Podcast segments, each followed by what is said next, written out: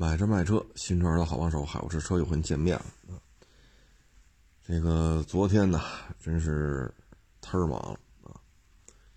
九点多到了，开始干活啊，验车啊，验完车又来了几波网友，陪着这聊，陪着那聊，然后到下午四点呢，又来卖车的，这一聊。聊到六点，哎呀，他也说不卖了，现在价格太低了。然后就问问我们这附近哪有吃饭啊？有人说了啊，王府医院那边也有，天通苑也有啊。然后他回去想想，我说那就想想吧啊，这咱们都能理解啊。六点送走了，开车回家吧。好家伙，七点半就找我了，吃完饭了又回来了，说要把车就卖了吧，这么拖下去只能越来越便宜。我说得，我说我这已经是吧？我这我这我这已经都快下五环了，都快下西五环了，我就赶紧叫住这离这最近的伙计，我说赶紧去啊接待一下。黑灯瞎火的了，但是车都验完了，手续也都看完了，啊，然后再捋一遍手续，给人转钱啊，全弄完了，都快八点了啊！哎呀，就这一天呐，今天一一起来啊，胯骨轴子都酸的啊，这太忙了，这一天天的。晚上又睡不好觉啊，白天又干活啊，这两天呢又赶上又着凉啊，鼻子又不大通气儿，现在这个车市啊，呃，相对而言比较萧条啊。我给大家举个例子吧，像沃尔沃啊，二月份的销量还不如北京现代。不如长安福特，啊，二月份卡迪拉克月销量都没过万，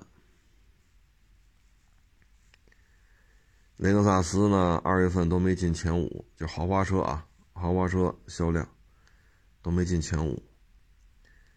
然后今年呢，两个半月，啊，因为还没三月份还没结束嘛，今年这两个半月，啊，新车啊，新车。两个半月累计销量同比去年下降百分之十九，你看这，你看这降幅，啊，今年三月份头俩礼拜销量，头俩礼拜啊，就三月份头俩礼拜，同比下降十七个点，环比下降十一个点，这是三月份。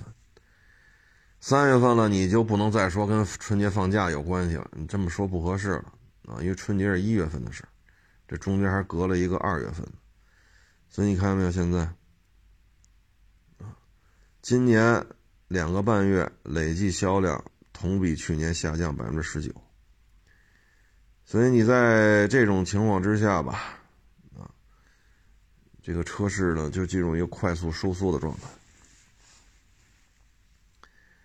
这种状态之下，咱也没招啊，咱们只能是看，因为咱们就是个小作坊，啊，咱们啥也不是，啊，啥也不是，呵呵呵，嗯，所以有些事儿吧，反正现在这年头呢，就是你要是愿意，说往大了做，啊，啊，这个愿意这个。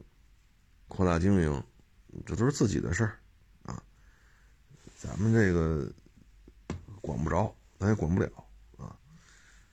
但是现在呢，整个这个行情就这么一现状。今天呢，还在微博上发了一个周六，啊，就是昨天花乡的同行拍的一小视频，啊，整个花乡一个人没有。他那是上午拍，有可能下午人就多啊。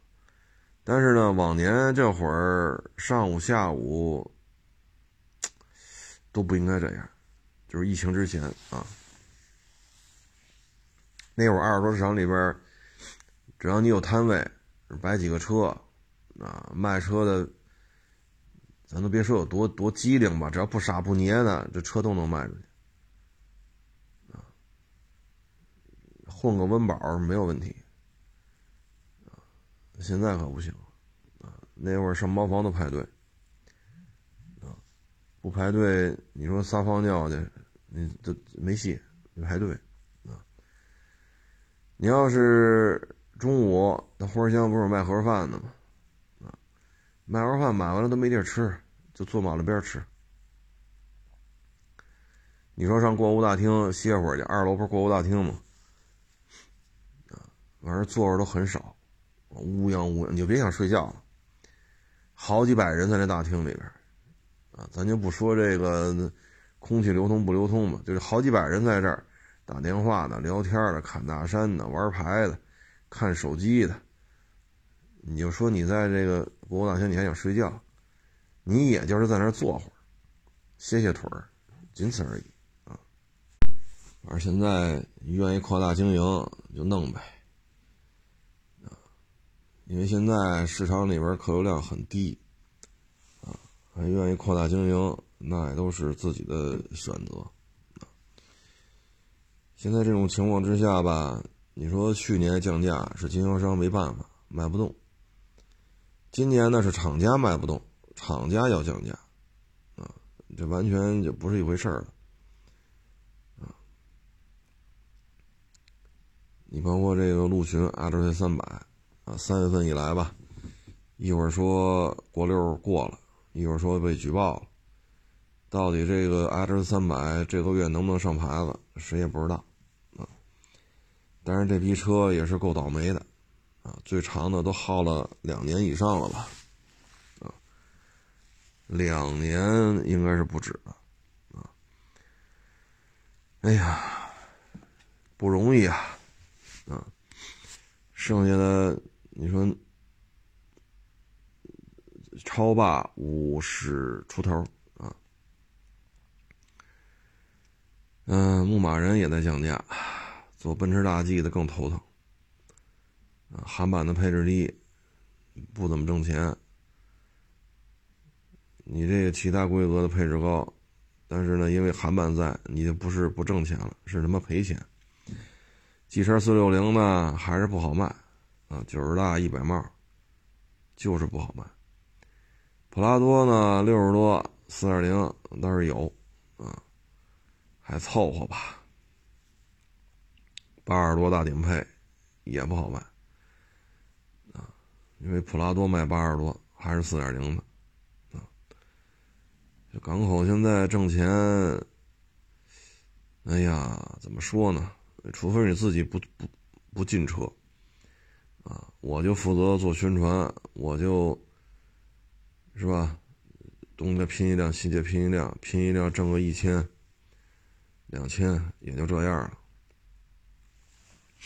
一旦你扎钱去外边弄车去，这事儿就不好办了。啊，所以现在这港口也不好看。啊，新车呢，现在厂家为主导，玩的命的要给你降价。所以今年跟去年不太一样，去年是经销商，你像 L M 三百，二月底三月初也就七八天的功夫吧，就今年啊，降了七八万，这些都是经销商的行为，所以车市就是这么一个状态，收缩，快速收缩，三两个半月，啊，就到三月中旬嘛。今年这两个半月，累计新车销售量同比下降十九个点。对于很多四 S 店来讲，可能卖一百台车才有利润，啊，卖个七八十台车，也就把成本刚覆盖了。现在等于一百台，你就只能卖到八十一台，卖到八十一台，那就是盈亏平衡点了。一旦出现人工上涨、房租上涨、水电费上涨，或者说你在降价促销过程当中自己也搭了本金了，那你这买卖就不好做了啊。所以今年要这么折腾下去，四 S 店倒闭的会更多。有些四 S 店招那个新招的员工，直接就走人吧，不招人了。试用期试用期就就就这么着吧，好合好散吧，您另谋高就吧。什么什么都降价，那一个省降价，其他的省的车都别卖了，就废了。你说这个车啊，现在就这么快速收缩。你再看这房子，北京二手房在售房源已经突破十万零七千套了。春节前是九万七千套，也就是说呢，从一月底到现在三月中，北京二手房在售房源增加了一万套。而现在每天二手房签约，二手房啊，各位，二手房签约现在能做到一天八百套，一天一千套，这都是历史新高啊！一天能卖出一千套二手房，甚至一千多套。要知道，北京这个房价可是不低呀。现在呢，这么汹涌的买盘，但是依然抵挡不住这么彪悍的抛盘，抛盘的量太大了。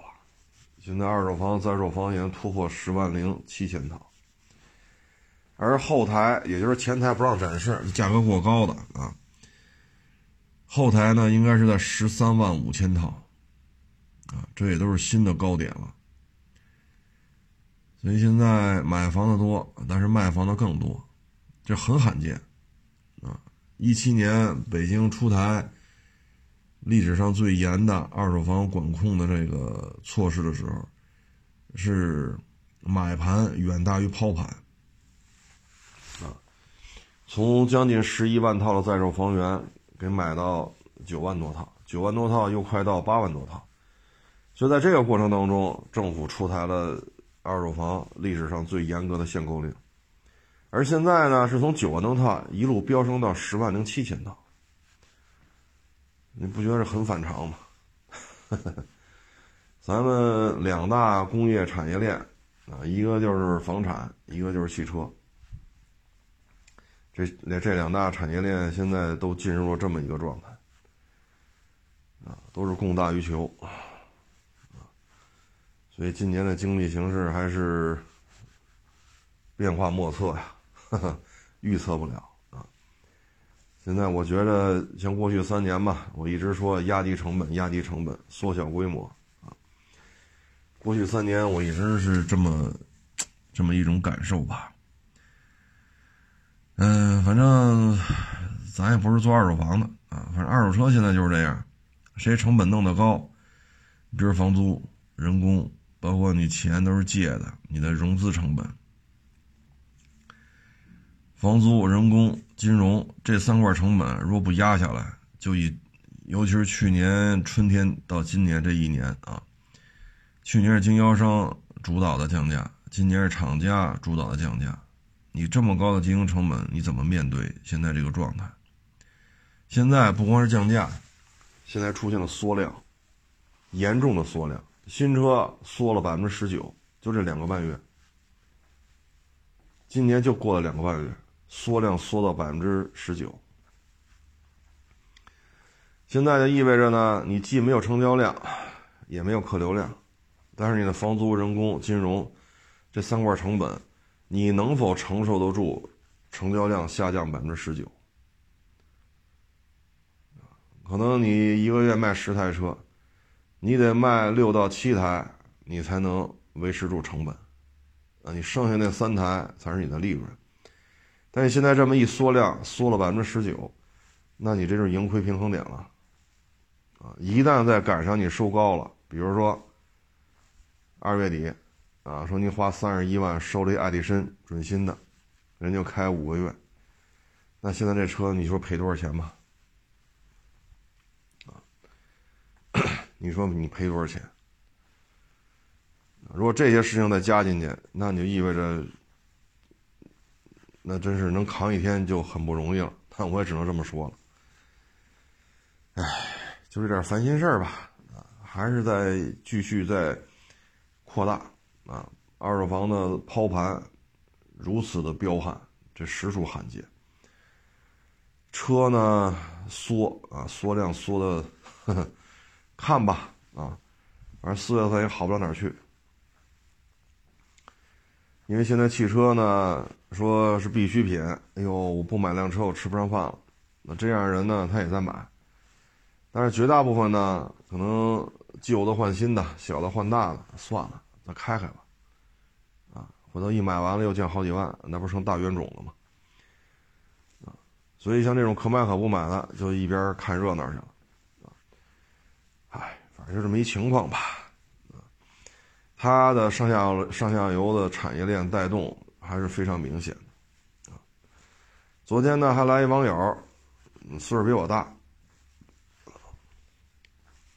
聊了聊啊，因为他呢是得有些年头了，移民去海外了啊，聊了聊，你要说混口饭吃，这问题不大，啊，说。一天挣个百十来个 dollar 啊，一百多个 dollar 这问题不太大，就玩命干呗，啊，卖把子力气，啊，但你要说融到人家的社会里融不进去，肤色就是个问题，啊，肤色、人种，包括思维方式，这是融不进去的，你除非是下一代生在这儿长在这儿。虽然说看上去啊，他不张嘴，就这么看，这是个华裔啊，或者亚裔，但一张嘴完全是西方那一套。你除非这样的，啊，你像是办节的过去的，啊，说二十来岁去的，三十来岁去的，四十来岁去的，你融不进去，你要说维持个生计，行，一天挣个。八十来个 dollar 啊，这是可以的，啊，一个月挣个三四千，啊，四五千。卡车司机的话，一年能七八万，甚至于八九万。但是你要想进入一些说有一定社会地位、有一定核心的这种，怎么说呢？高附加值的这种岗位，那很难，很难啊。这个就是目前的现状啊。你要说在国内，其实，嗨，你在那儿挣一百多块钱，和你在国内挣几千块钱，其实区别也不大啊。卡车司机呢，主要就是长时间的需要离开家啊，因为你这一趟，少则三四天，啊，多则可能七八天，甚至更长。那这段期间就是你在开着车跑，老婆孩子跟家，啊，你自己出去跑，那这一圈跑回来。啊，比如出去五天，可能歇个两天、三天，然后再出去跑跑个七八天，那回来可能歇个三天。啊，其实这个你能承受这种这种短暂的分离啊，那就行。别到时候一说，哎呀，孩子跟我不亲了，对吧？然后家里有点什么事儿吧，也帮不上忙。啊，你比如说孩子发烧了，你带着去医院呀？那不行，我这开着车呢，开着大卡车，嗯，离家一千五百英里，你怎么赶回去？啊，所以你得承受这个，啊，收入能高一点，卡车司机七八万一年，啊，七八万，但是你要说天天说陪着家人，天天照顾孩子，这做不到。反正一天一百多 dollar 吧，也就这样了，啊，你再高说，呃，什么飞行飞机的设计，啊，飞机发动机的设计、维修、研发，这种岗位，华人，尤其是半截子过去的啊，您头三十年、头四十年，您是中国籍，这种岗位够呛，啊，可能就是超市啊、餐馆，啊，或者一些。比如说修什么修这个修那个了啊，像之前看一德国的嘛，上海的是硕士，硕士，啊，在上海是干嘛来着？医生是干嘛来着？啊，快四十了，非得瞧不上，去德国。去德国之后干嘛呀？当医生是当不了了，最后给人修那个下水管道。修下水管道呢，一天能按欧元算吧，一百多，啊，也就这样了。在那边呢，就是餐厅服务员，啊，超市的收银员，一个月就一千大，两千帽，啊，也就一两千欧元，一千大两千帽，就很普通的工作，就就这么个收入，啊，一千大两千帽。你就是生产线上工人，按咱们这边说打螺丝，也差不多就这样，一千大两千帽。他那收入就高点了，因为一天能挣一百多，啊，一年啊不一个月三四千，四千多。啊，那你在上海呢？您这个三级甲等啊，当医生，您的收入可不比这低吧？对吗？你在上海三级甲等医院里边当个大夫，您这收入应该比这高，啊，说三四千欧元，那在上海他的收入远不止这个，而且你学了这么多年，十八岁，啊，因为学医呢，本科就不是四年了，啊，硕士呢再加上考再考这研，那等于你里外里花了十小几年，啊，三十出头才把这事儿办完。再去考医师资格证，再去找医院，再去实习，然后变成正式医生，那副主副主任医师，你都你要耗费多少年？二十年的时间。去那边就修下水道呗，谁家茅房堵了，谁家厨房堵了，啊，或者谁家给那个热水器改个管他去干去，啊，一天一两百欧，唉。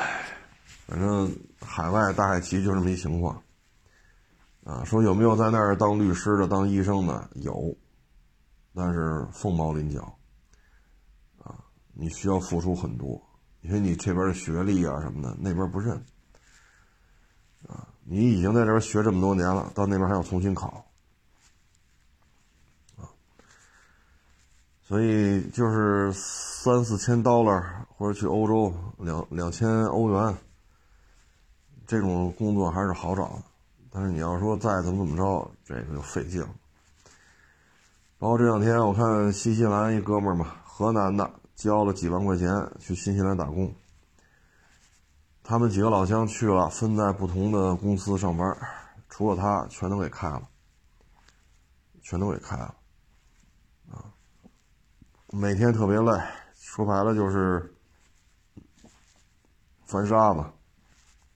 和水泥、弄砖头，啊，就这点活啊，说说说心里话，很累，啊，每天也是蓬头垢面的，啊，然后呢，现在呢，对于这些报道吧，反正你看吧，把国外说的一片好的，基本都是中介，因为你不去办移民，他也挣不着钱。然后去新西兰嘛，他那几个老乡都失业了，啊，还有的呢，下了飞机，到公司第一天就告诉你不用你了。但是你在国内是交了好几万的费用啊，你去了，你语言也过不去，像他这个当地语言也不会，但一直干立本，翻沙子，和水泥，搬砖头。这怎么说呢？哎，现在是网互联网啊，呵呵，这个比较神奇啊，比较神奇。中介啊，用各种方式给你描绘一个美好的生活。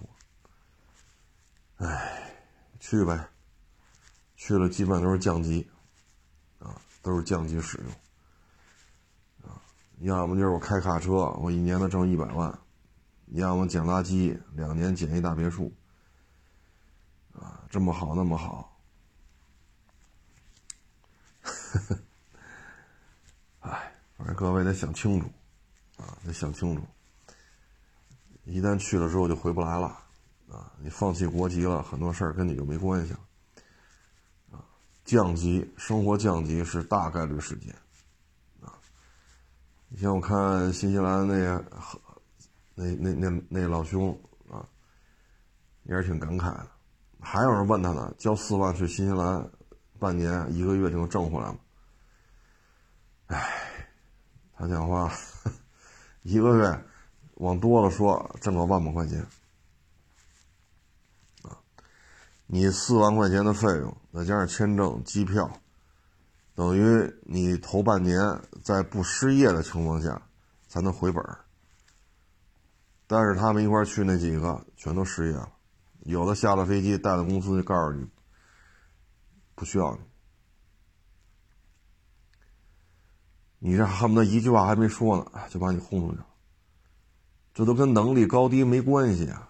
你要说真是干了俩礼拜，干咱干不了，能力不行，语言不行，那这一句话没说就让你走人了，啊，让你走人你还听不懂，还问翻译啥意思，啊，哎，可是在国内工地上，你也不需要掏这么多钱呀，啊，连机票、签证四万块钱费用，这一弄，好家伙，好几万，你国内工地不也有这活吗？你看那装修，对吧？泥瓦工、木工、水电工，这一天少则三四百，多则五六百，甚至还有更高的。你跟这儿找点活干，一个月不也能挣个万八千的吗？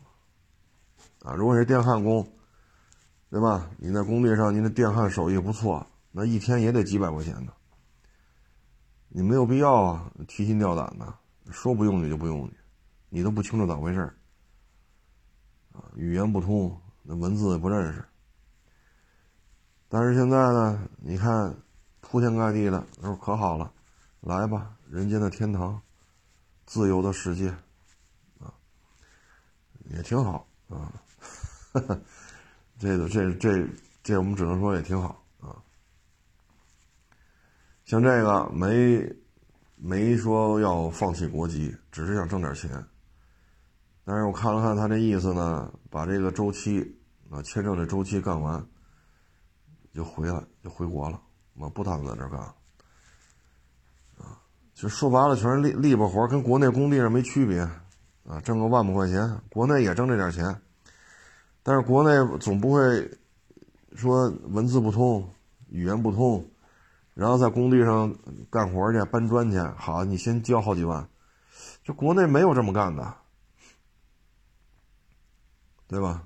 国内可没有这么干的，哎，所以，要么你就是特别有钱，你出去能，我就是消费，哎，我每天就是花钱，那我就是大爷，啊，你得有这身价，啊，你卡里边怎么着得几千万刀了，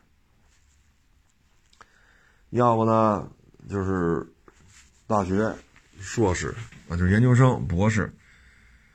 你这三个阶段，要么有两个阶段吧，比方说两个阶段，你在人家读的名校，因为年轻嘛，学习能力啊，这个特别是语言这一块也学的比较快，能够融进去，啊，找一份工作，这还是能留下来的。因为我原来同事家的孩子就这样嘛，名校，然后去那边读博，啊，这一说学习确实也挺好的，这现在这。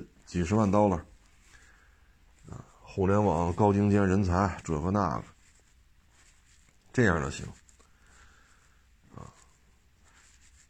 其他的不好弄，啊，不是不是太好办，哎，反正就是人各有志嘛，啊，现在互联网上这个，你包括昨天南宁，啊，南宁的交警抓了一大批鬼火少年，就围着你警车骑前轮，不戴头盔。还骑前轮，就围着你警车，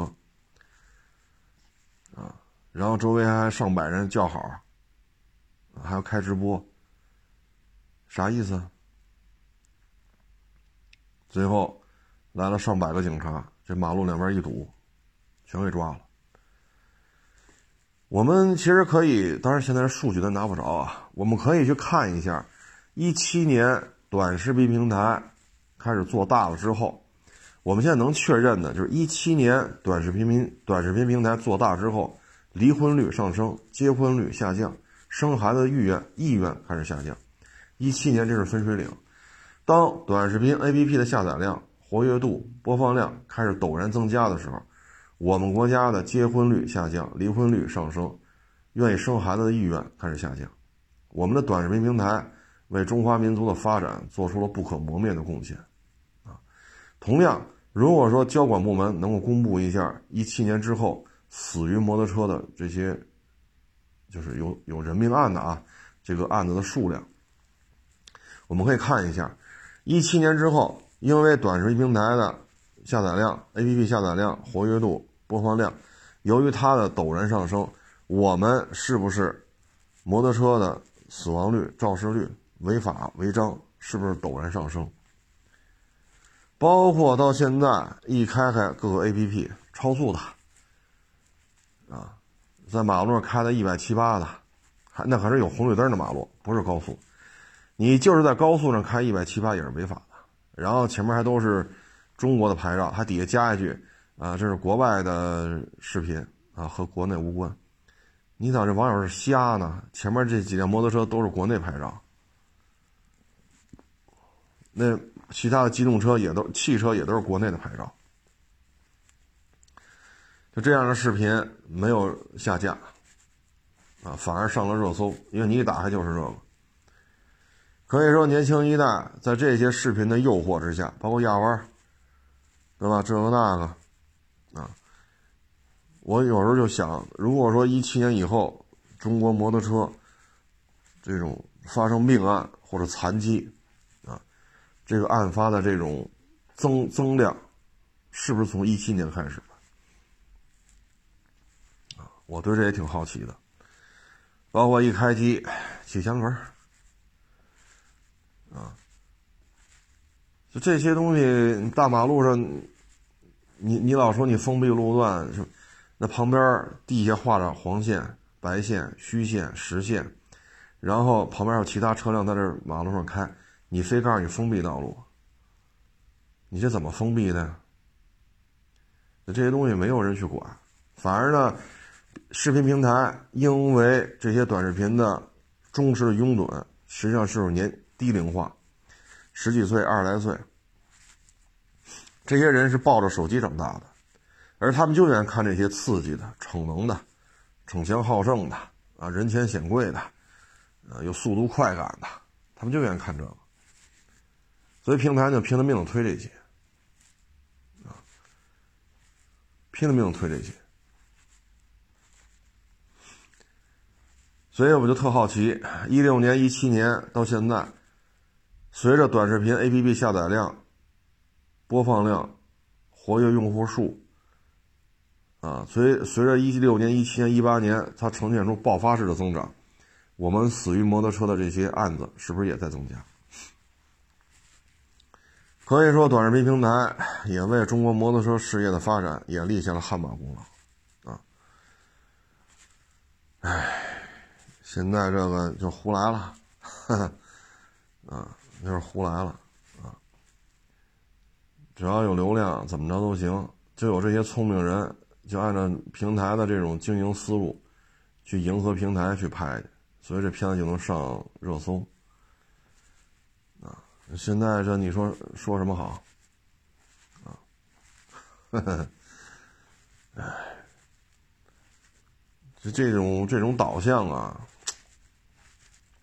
你像南宁，啊，一二十辆摩托车或者说电动自行车，啊，不戴头盔骑前轮就围着警车绕，啥意思？周围大概几十米吧，还聚了上百人喊口号加油。然后这些人拿手机在那做直播，啥意思？不就是想发到短视频平台上给自己增粉吗？包括咱们之前死的那些网红，对吧？说四川那个隧道里边啊，这个摩托车带一个人，那个摩托车带一人，两辆摩托车以一百六的速度迎头对撞，四个人全死了，都是网红，就为了拍这个，有人看啊。包括那个什么小小鱼儿，那女孩骑一个宝马大水鸟撞那黄龙六百，给对方撞到 ICU 去了，自己逆行嘛，逆行超车，自己当时就死了。短视频平台对于年轻一代的这种思维方式、行为准则，应该说起到了很不怎么样的示范作用，或者说引导作用，啊，唉，没法弄。所以现在。说什么好呢？这都是资本的力量，啊！你看，一就说微博、微信之前吧，也有玩摩托的。你像我们九几年，我们也玩摩托，啊，但是说实话，没有这么多乱七八糟的东西，啊，我们练摩托，啊，要么找个空院子，啊，要么就是老山练去。啊我们玩摩托都都找这地儿练去。那会儿老山跟现在不一样啊，你 你不按不能按现在的标准去看了，现在老山是成一公园了啊。唉，这个互联网啊，真是推波助澜啊，所以现在摩托车呢越骑越越过。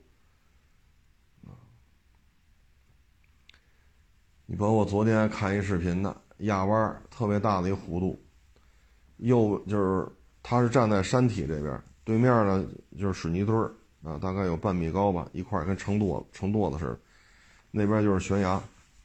拍摄者呢是站在靠山这边，啊，然后呢这是一个弧形，它相当于站在这个弧形的顶端，摩托车逆向过弯，膝盖要磨着地，一路火花带闪电，入弯弯心。要出弯的时候，发现他不是逆向过弯吗？发现自己车道上来了辆汽车，赶紧把车掰正了，多危险呢！就这样的视频还上首页呢，这种视频应该发出来吗？弄得现在，唉，这东西就，包括去年北京，啊，秋天吧。那骑摩托车也是右转，右转呢，他非得逆向过弯，右边是山，左边是悬崖，百八十米深。这摩托车右转压弯，也不知道怎么着跑逆向去了，对面来一香槟色的奇骏，这摩托车迎头就撞在奇骏上，人奇骏没有做错任何事也没超速，也没压线，邦机这一撞，那小伙子直接从奇骏上飞过去了。后边又是弯心嘛，后面就是百八十米深的悬崖。赶紧一大堆人趴着那个水泥墩往下看，隐隐约约能看见他躺在那山山谷里边了。但是山谷里就是这样，你看可能就一百米，但你要是走到那儿，得几个小时。后来报警吧，当地村民带着这个医生，带着交警，爬了几个小时才爬到这山谷底下，死了。当时就摔死了，啊，就这些东西可以说，本身生孩子生的就少，啊，年轻一代呢又是国家未来的希望，但是老是这种，这种损耗，啊，包括再往前二一年吧，也是，嗯，是也是延庆是哪儿啊，还是房山呀？我忘了，也是北京的。几个这个徒步穿越的，就发现山谷里边呢，有一个，就算是一处骨骸吧，就算是骨骨头架子啊，然后就报警了，警察就去了，因为是一具人的尸骨，没有肉了都。这具尸骨呢是穿着骑行服，戴着头盔，然后呢，警察就抬头看，上面是公路，然后再往周围再找吧。哎，找着一摩托车，摩托车上有牌子。警察呢，根据这摩托车牌子、大驾的号，包括这他这不是里边就就剩一副骨头了吗？肉都没了，因为死的不知道死一年死两年了。警察把骑行服打开，找找手机、找证件、驾照什么的。这联系上家里人了，家里人说骑摩托车跑山去，就再也没有联系了，找不着这人了。时隔这么长时间，你再来就剩一堆骨头了，肉都已经腐烂了，没了。哎呀，就这种事儿啊，真是太多了啊！像广西这个一二十辆电动自行车，或者说摩托，不戴头盔骑前轮，还围着警车叫嚣挑衅。啊，警察一下车扭头就跑，警察上车了又跑这围着警警车骑前轮呢。你说这个 短视频平台让这些年轻人啊喜欢出风头，找到了一个满足自己这种人前显贵的这种啊万众瞩目、鲜花与掌声啊，通过这个找到了自己心里的满足的一个点，而要得到这一切，就得去违法，就得去超速，就得去拼命。你包括三年前吧，当时短视频平台嘛，两个大博主互相较劲。就说那个是是是宝马 S 一千双 R 吧，还是什么来着？说零到二百加速就得几秒几秒啊，就得追不上他那台 TT 的改装车。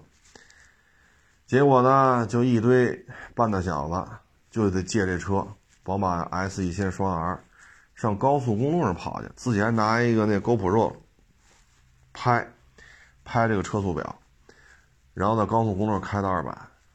哎呦我老天！你看看，两个博主之间啊，你来我往，弄得一堆半大小子都去仿效。高速公路开到二百，咱先不说违法不违法，你哪怕你轱辘压了一瓶子盖，这车都有可能失控。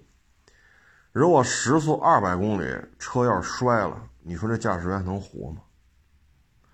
时速二百公里，如果撞到高速公路边上那个金属护栏，胳膊撞上去，胳膊就被切掉了；脑袋撞上去，脑袋被切掉了；腿撞上去，腿就被切掉了。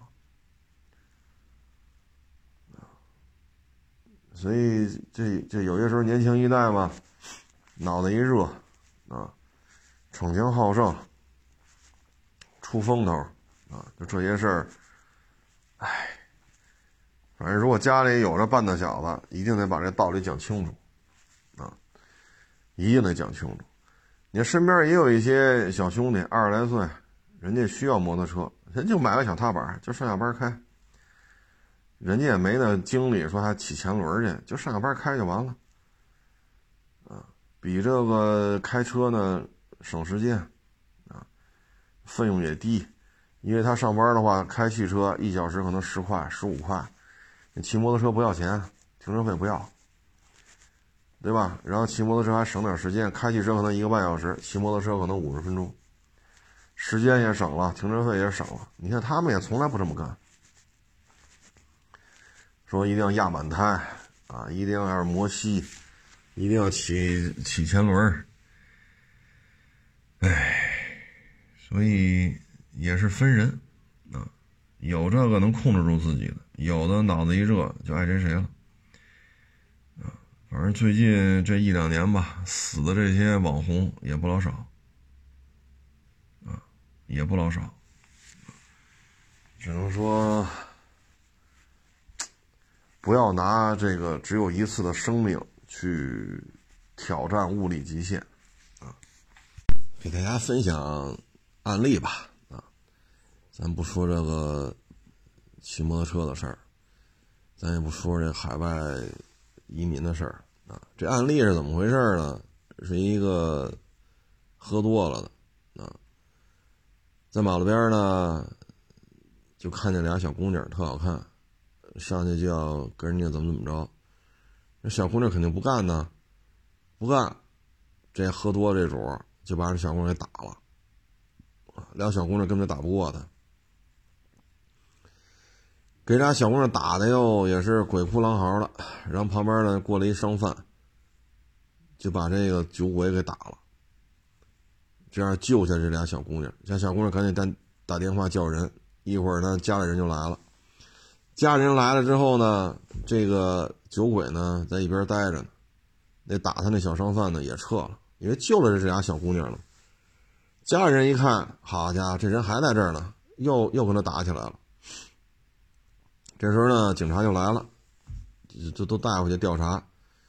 调查完了之后呢，嗨，就都都就都让他回去了，就这个酒鬼给留下来了，因为他调戏那俩小姑娘，殴打那俩小姑娘，被人见义勇为打一顿，救下俩小姑娘，啊，就这个肯定是他是起因，但是他喝多了呀，喝多了就把他留在派出所了，结果就这一晚上自杀十五回，怎么自杀呀？拿脑袋撞墙。撞了十五回，撞了十五回呢，派出所警察就把他带弄到医院去了。医院一检查呢，说也没事儿，生命体征一切正常。那警察一看，就让躺床睡觉吧。结果第二天早上一看，死了。死了之后，这事儿就大了啊！那最后一审怎么处理的呢？那个商贩。和后来这俩姑娘叫来这家里人，这俩人不和这个酒鬼都发生过肢体冲突吗？这个商贩十年有期徒刑，那家里人是三年有期徒刑。那人肯定不干呐，就上诉啊，啊，说见义勇为，尤其是第一个商贩，我见义勇为，我怎么要判十年呢？然后这个鉴定呢是重度颅脑损伤，啊，重度颅脑损伤，他也不见得是人家打的呀，因为如果说是那小商贩和这俩姑娘的家里人打的，他就没有这个精力啊。说重度颅脑损伤，说我还有精力自杀十五回，就拿脑袋撞墙啊，撞十五回，你就没这精力了。大家可以去医院，你看一下，这个重度颅脑损伤的人都什么状态？他还有那功夫是爬起来找找找堵墙，咚咚咚，还这么撞，他他没这精力。然后呢就不服，上上诉吧。二审呢就把这个就退回去了，要求一审法院重新审理。一审法院呢是维持原判，啊。这小商贩十年，那家里人三年，然后还不服，不服呢，那接着接着接着往上走吧。二审，又到二审这法院了。那现在这事儿两年多了，两年多了，二审法院判不了，没出结果。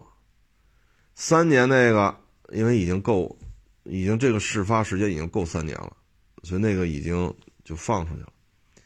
而十年那个呢，取保候审，啊，所以你说这案子，啊，这案子让我们说什么好呢？所以你说见义勇为，啊，就是可以说这个事情判不了，主要原因在于什么？主要原因他为什么在这儿待着的时候，能够自杀十五回？问题就在这儿。如果是他们打的，给他打成重度颅脑损伤，那第一，他不可能到了派出所里边还有十五回撞墙的行为；第二，医院拉到医院一检查，一切都是 OK 的，但是回来之后躺在床上就死了，啊，死了之后做这种解剖啊、法医鉴定啊，是重度颅脑损伤。那现在这事儿，你说，唉。所以有些时候啊，不是说咱们不管，啊，哎呀，咱们怎么管呢？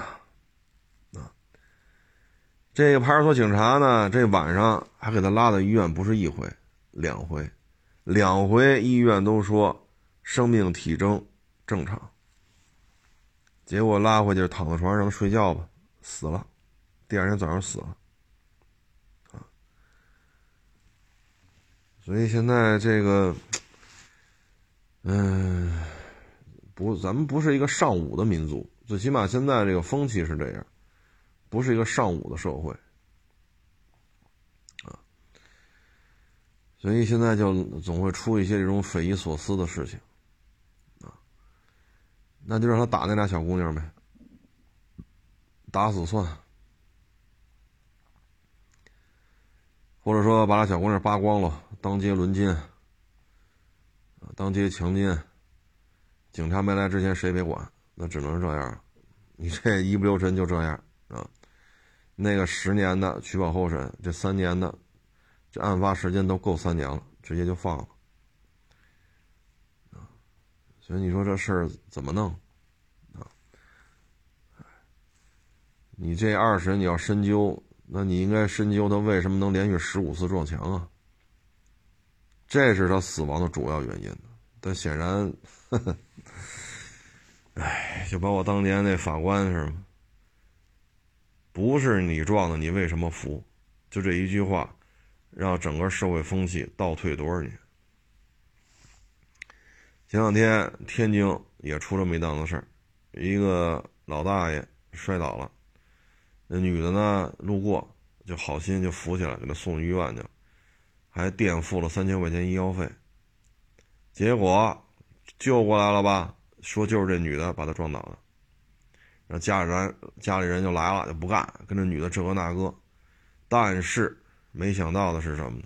这个女的是个警察，只不过穿的是便衣。人家呢说，你不是要我赔多少万多少万吗？行，调监控吧。监控一调出来，这老大爷躺地下的时候突然摔倒，是自己摔倒的。而这个女的在监控里看，老大爷摔倒那一瞬间，这女的离这老大爷至少有三十米远。三十米远，这距离是无论如何，这老大爷摔倒了也跟这女的扯不上关系，最后那就算了呗，啊，你把那人家女警察垫付那三千，你给人家不就完了吗？好，这女警察说了，你这个不是跟我这胡说八道吗？啊，人家这边报案了。女警察自己报案，敲诈勒索，啊，我觉得这样挺好，该处理就得处理，你不能由着性子来。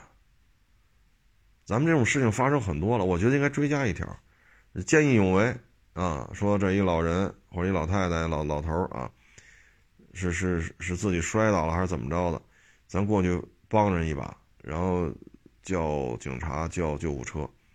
他扭头就就要讹咱们。如果证据证明跟咱没关系，那他和他的家属这些不当言论就要给他定性为敲诈勒索。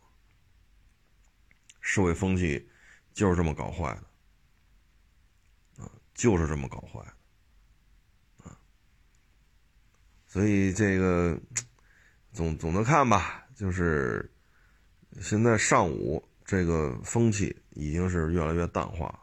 啊包括之前说电影院里边老拿脚丫子踢前面那座椅的靠背，那人这怎么看电影啊？说的不听还踢，最后叮当五四就动起手来了。结果呢，踢拿脚踢人靠背这个获得了一笔高额赔偿，打人这个进监狱了。那这事情的起因是谁呀？公共场合不当行为，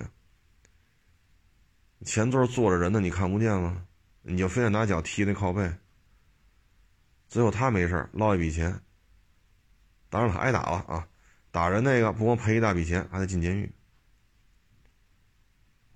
那这社会风气最终的结果是什么呢？我就可以去电影院踢他，踢完了我就能挣钱，不用挨顿打吗？反正也找不着工作，反正也降薪裁员。那实际上演化为就成这样了，无赖走遍天下。啊所以像这个，包括前两天地铁上那女的，啊，把人小伙子打一顿，要所有男的都站着，女的才能坐，把人小伙子平白无故打一顿。你说你是老弱病残孕吗？又不是，啊，你要说你确实不舒服，你跟人说说是我这肚子难受，能不能您让我坐会儿？你就这么说，那肯定有人站起来会让你坐。因为您这最后一调查，老弱病残孕哪条都不沾，对吧？你要就跟人说是我这肚子疼，我这难受，你能让我坐会儿？你就张了嘴说这话了，那总有人起来让你坐着。你干嘛打人家？打完之后拘留了，啊！所以有些时候我觉得，咱们这个社会啊，现在尚武精神啊是越来越少了，但是这种地赖子啊是越来越多。我觉得应该加一条，就是不当言行，啊，公共场合凡是需要刷脸、刷身份证的，一律谢绝入内。就包括看电影这个，你老拿脚丫子踢前面靠背，像这样的以后，电影院全国电影院你就别进了，公园你也别进了，啊，您这有不当言行且造成严重后果，当然了，他那后果就是他挨顿打唉，就像这些案子呀，真是看完了之后也是够劳神的啊。所以有些时候吧，你说见义勇为，你这事儿怎么管？你说一醉汉打俩小姑娘，给俩小姑娘打的遍体鳞伤、鬼哭狼嚎的，你说咱管不管？咱管不管？第一个小商贩冲上来就管了，就就就把他给打一边去了，救下来这小姑娘。你说这小商贩做的有错吗？如果说当时这男的死了，你判他十年。判他三年，我认为都情有可原。拉到派出所自杀十五回，叮当五次拿脑袋撞，然后期间又找医生鉴定两回都没事第二天上午死了。唉，所以现在这个就是怎么说呢？多一事不如少一事。这不是说咱们冷漠，是现在这种案例左一起右一起，弄到最后咱也不知道应该怎么做了。咱们能做的就是啥啥事儿也别管。啊，管多了就管多了，指不定管出什么麻烦来。啊，还有一个呢，就是现在买汽车的特别多，包括买摩托车的啊。就是我们出去玩的时候呢，一定要注意。去年好汉坡出那事儿，组织者啊弄了几几台车啊，或者十几台车一起爬好汉坡。结果呢？其中一台车是牧马人还是什么翻了，打着轱辘下来了。车上的那个相当于我想想啊，当时好像是这当爹的死了，孩子也死了。